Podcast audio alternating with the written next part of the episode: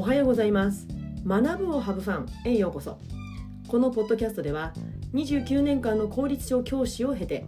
現在フリーランスティーチャーとして活動中のじゅんじゅんが先生だって人生をハブファン。だから子どもたちも笑顔になれる。月曜日の朝ワクワクできる先生を増やしたい。そんな思いのもと YouTube、ポッドキャストから情報を発信しています。皆さんおはようございます。じゅんじゅんです。え今日は教育に関係ある、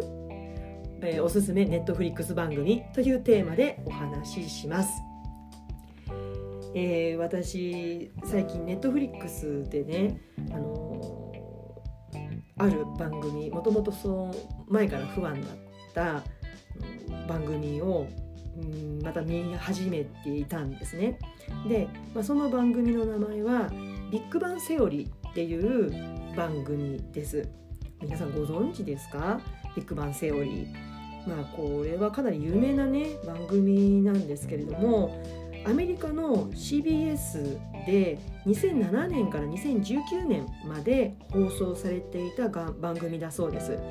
まあ、トータル全部で279話シーズン12まであるそうなんですけれどもまあ、残念ながら日本のネットフリックスでは、えー、なシーズン7からシーズン11、11までしか見ることができないですね。もちろんあの有料のチャンネルをこう契約すれば12を見ることができるそうなんですけれども、まあ、私はただひたすら、ね、12がネットフリックスで見れる日を心待ちに待つだけなんですけれども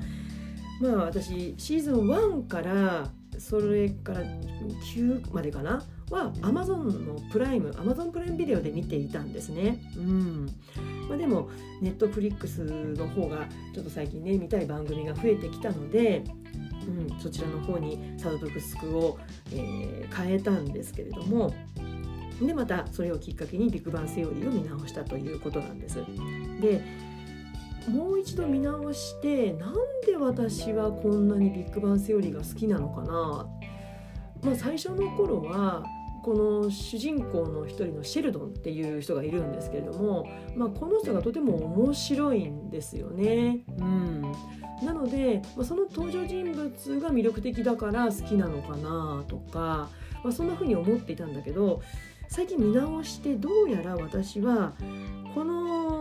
ビッグバンセオリーに出てくる、まあ、主な登場人物が7人いるんですけれどもまあ、その人たちがこう織りなすこう人間関係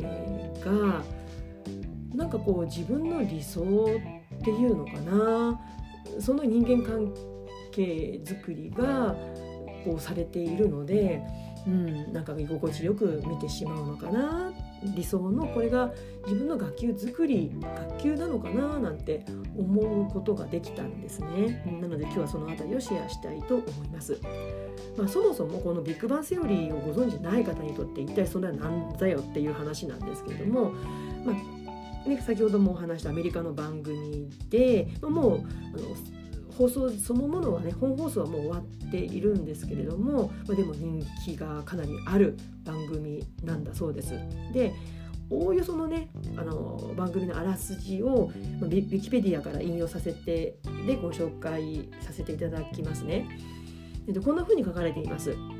えー、2人合わせた IQ が360この2人というのがさっき私がお話しした主人公の1人シェルドン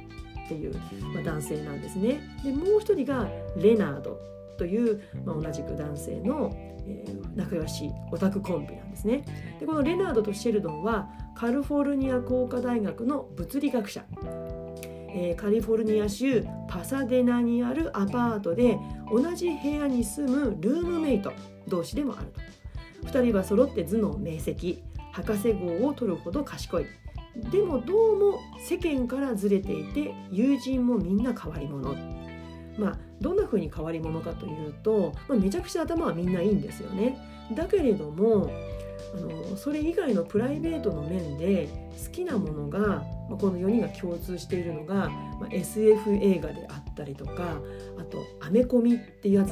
ね。あのアメリカンコミック例えばスーパーマンとか、うん、スパイダーマンとか、まあ、他にもいろいろあるみたいなんですけどもそういうこう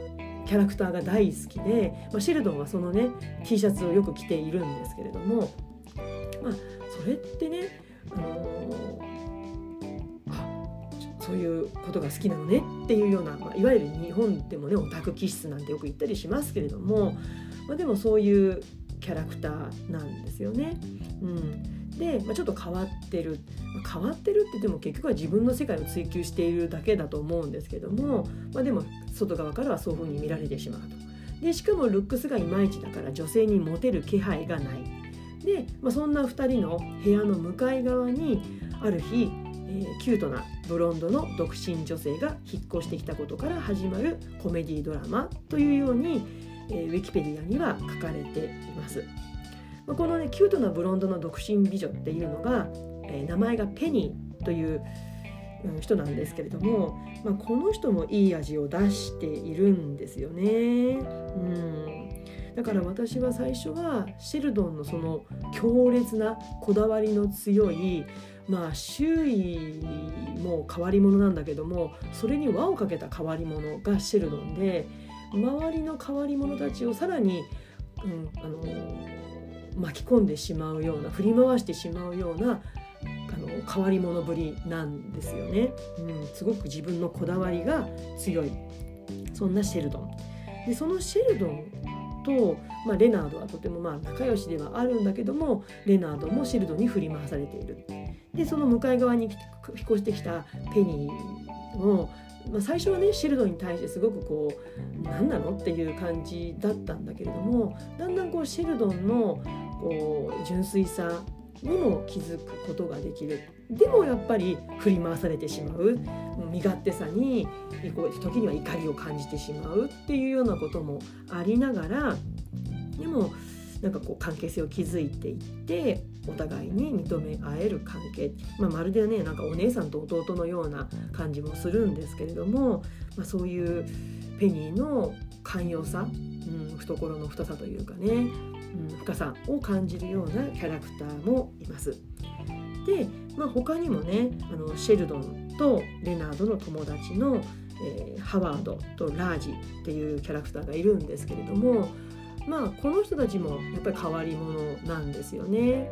で喧嘩もするしシェルドンから嫌味を言われたりしてすごくこう傷ついたりもするんだけれども、まあ、決してこう友達関係をやめることなくこうね友達をずっと続けていく。ね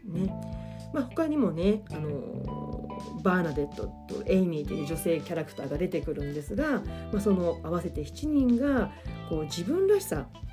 こうそれぞれキャラクターが強烈なんですけれどもその自分らしさをなんかこう遠慮しないでねこう出し切る、うん、ぶつかり合うそんなこう関係性をすごく私は羨ましく思っちゃうんですよね。なので私はこの7人の中の第8人目のキャラクターに入れてもらいたいななんてね思っちゃったりもするんですよね。うん、これだけこう自分の変わり具合を遠慮せずにこう出し切れる関係って本当に羨ましいなって。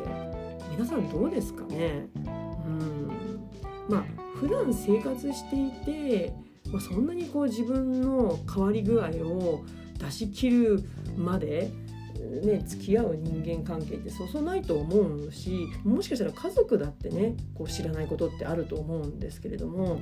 うん、だからこそなんか余計に羨ましくこの7人の関係性を感じてしまう私なんですよね。うん、だから結局ね私が自分でこの7人の関係性を羨ましく思うのは、まあ、そんな風にある一つのねコミュニティを作る時にやっぱりその人らしさがちゃんと発揮できる、うん、ただ居心地がいいだけじゃなくって居心地がいいのは当たり前でプラスこうさらにぶつかり合いながらも互いを成長に導いてくれるような関係がすごく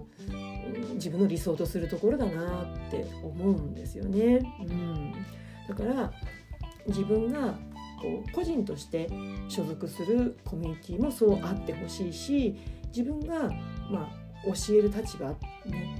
の子供に関わる仕事として、ね、あのクラスを運営する上でやっぱりそういう、うん、関係性が子どもたち同士で育めたらいいなそのお手伝いができたらいいなというふうに思っています。まあ、ある意味学級担任ってねペニー的な役目もあるのかななんてちょっと思ったりもしました。ねえー、今日は教育に関係あるかなってちょっと一瞬思ったんですけども、まあ、おすすめのネットフリックス番組ということで、えー、お話をしました。え、この音声コンテンツは、え、月水金曜日の週3回ポッドキャスト「学ぶをハブファン」YouTube チャンネル「じゅんじゅんブログ」で配信していますので、続けて聞いてみたいなと思っていただけたらぜひチャンネル登録お願いします。え、YouTube、Spotify の概要欄には Twitter、Instagram そして、えー、最近 LINE 公式も開設しましたそちらの URL がの、えー、貼ってありますのでぜひそちらもチェックしてみてください、え、私が発信する最新情報がアップされています、え、それでは次回のポッドキャスト YouTube まで Let's have fun! Bye!